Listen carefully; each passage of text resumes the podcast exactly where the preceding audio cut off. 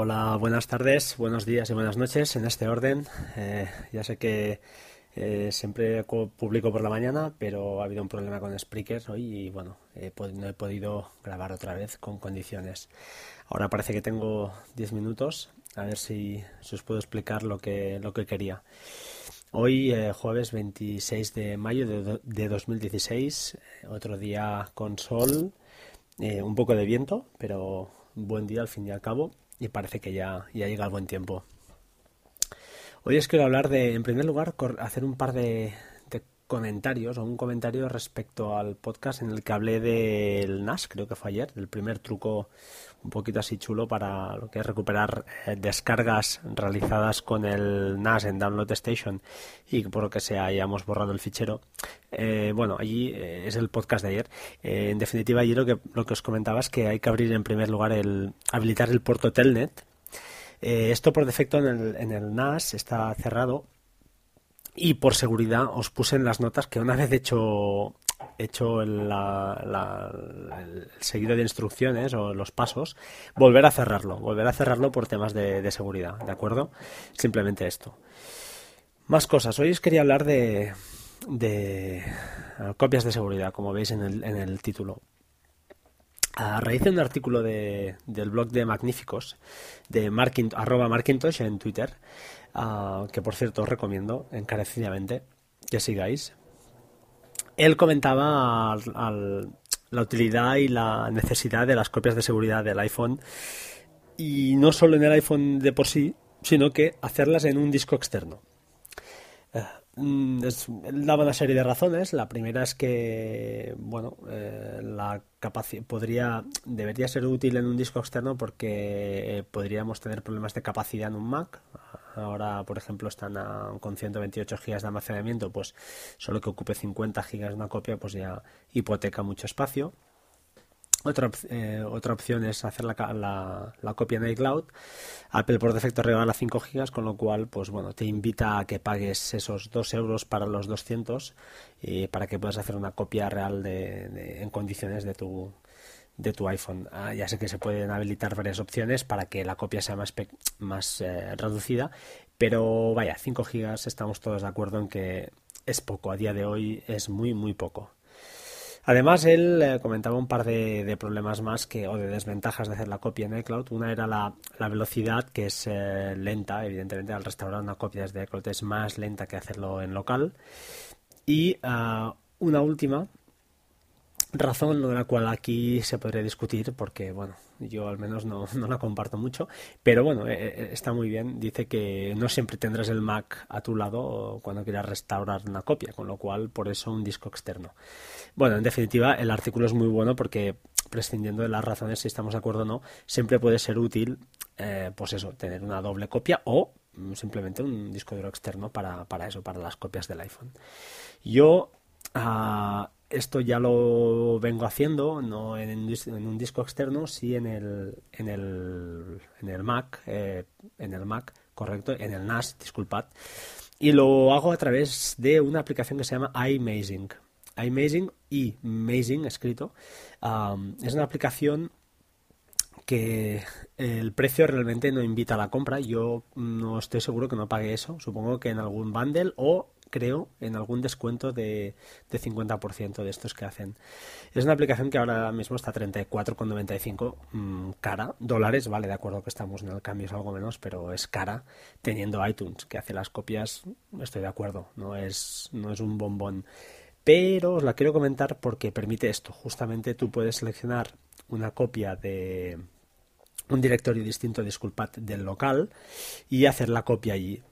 Yo Ah, estaba haciéndolo en local porque, bueno, creo que va siempre va más rápido por dos razones. Porque yo tengo un MacBook Pro de sobremesa, no tengo un, ordenador de sobremesa y está conectado por Wi-Fi. Eh, es una Wi-Fi rápida de 5 GHz, pero no es el cable.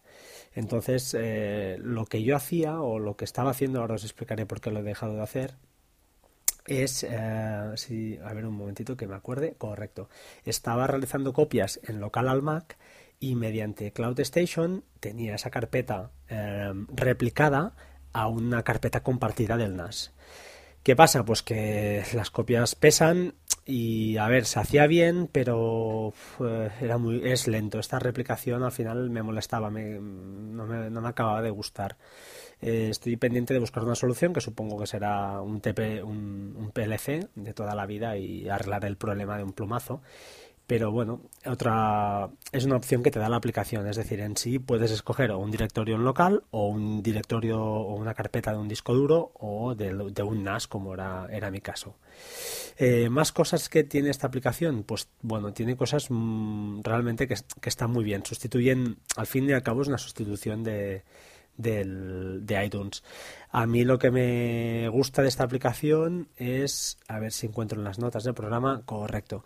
Nos permite, pues eso, hacer backups, nos permite acceder al teléfono, mm, a las tripas del teléfono, eh, exportación bidireccional de audio, de fotos, de SMS, de mm, mensajes de voz, en fin, aplicaciones, datos de aplicaciones, está muy, muy currada, está muy chula.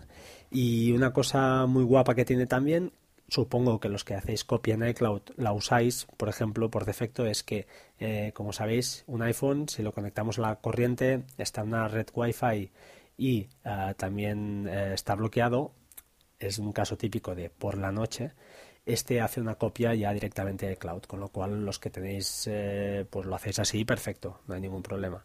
Eh, como os decía, iMazing permite conectar por Wi-Fi también, con lo cual pues te hace lo mismo. No requiere que esté conectado a la corriente ni nada, con lo cual tiene una pega si lo dejas en modo automático, porque, porque ¿qué pasa? Que entras en casa y te empieza a hacer la copia, que no está mal, pero yo prefiero controlarlo. ¿Por qué? Pues porque si me pasara algo, sí que estoy de acuerdo en que lo hago cada semana o 10 días y perdería datos, pero fotos y vídeos, que es para mí lo más importante, no. Todo lo demás, prácticamente como trabajo con mucho en la nube, con Google Drive, con Box, con eh, sobre todo con Dropbox eh, ahí, y con el NAS, con lo cual perder el teléfono, no perder datos de una semana no me reportaría, creo, ningún, ninguna debacle. Vale. Eh, bueno, aplicación recomendable, la verdad. Echadle un vistazo, os dejaré el link y es chula. En segundo lugar, eh, os voy a proponer otra aplicación más barata, es decir, cero, free, gratis, eh, para Mac, PopClip. PopClip es mm, una de esas aplicaciones que la usas cada día, no sabes que la estás usando y tiene un valor incalculable cuando te pones en otro PC o en otro ordenador o en otro Mac, en este caso, y la buscas desesperadamente. ¿Qué es lo que hace? Pues que cuando seleccionas cualquier texto en cualquier aplicación, te aparece un sombreado en la parte superior y te permite una serie de opciones. Aparte del copy-paste de toda la vida y del cortar, pegar, vaya, también permite entre más de 100 opciones que nos permite añadir. Desde enviar el texto seleccionado a Fantastical y crear una nueva cita así. Crear un tweet. Eh, buscar en el diccionario. Traducción a través de Bing o Google.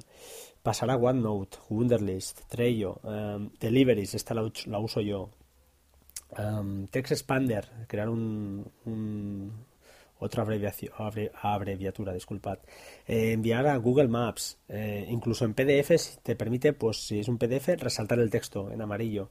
Contador de palabras, de letras. Mm, bueno, para mí una muy buena aplicación, muy buena, es un add-on más que una aplicación, es un añadido a una vita, da una vitamina un poco el sistema operativo y bueno, es, es, es para mí muy buena, no tiene precio.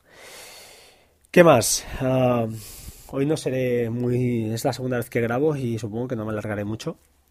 Os quería, quería acabar con una, con una serie. De, no, es no es el lugar, no es lo que yo pretendía, pero eh, bueno, es, es, creo que es recomendable y está un poquito ligada al tema del... Bueno, mucho, muy ligada al tema de la informática.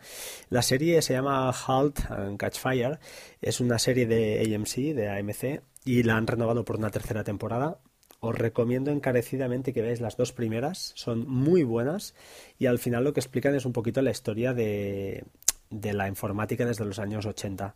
Los primeros ratones, los primeros eh, PC, ordenadores, eh, la, al final la, historia es ficticia, una empresa ficticia, pero por lo que leí, creo en su día, era muy parecida, un poquito, muy parecida, tiene algunos parecidos a Rank Xerox. no, no lo sé a ciencia cierta, pero es muy chula, muy buena y la verdad eh, os la recomiendo os la recomiendo porque es, eh, no es para niños eh, es un hay mucho drama ahí pero está muy bien porque tiene las visiones del comercial la visión del ingeniero y la visión del programador, que son los tres protagonistas. Y bueno, es un poco exagerado, no os diré que no. El, comercial sería un, un, Jobs con un tío sin escrúpulos. El ingeniero, pues bueno, un típico tío que es capaz de todo, desde, bueno, el ingeniero de, de esos de verdad, de soldar, de soldador y de montar placas y de buscar la mejor solución. Y la programadora, típicamente dispersa, que bueno, que cuando empieza a picar teclas, pues eh, disfruta y está en su mundo eh, buena, buena serie, os la recomiendo, echad un vistazo y bueno. Y nada más, simplemente, como siempre, agradecer vuestro feedback. Por favor, eh, dadle salida, dadme una oportunidad, seguid escuchando. No busco fama ni dinero. Ya sé que ahora está de moda esto de la monetización de los podcasts. No, en ningún caso, y que quede grabado, no busco eso, no voy a buscar eso. Eh, pero bueno, siempre ayuda a que la gente te escuche y te apoye. Métodos de contacto, pues como siempre en Twitter, aunque está empezando, arroba batería 2%, en correo electrónico batería 2% arroba gmail.com y en Spreaker estamos en las www.spreaker.com barra user barra batería 2%. Muchas gracias por escucharme, eh, un abrazo y hasta pronto. Chao.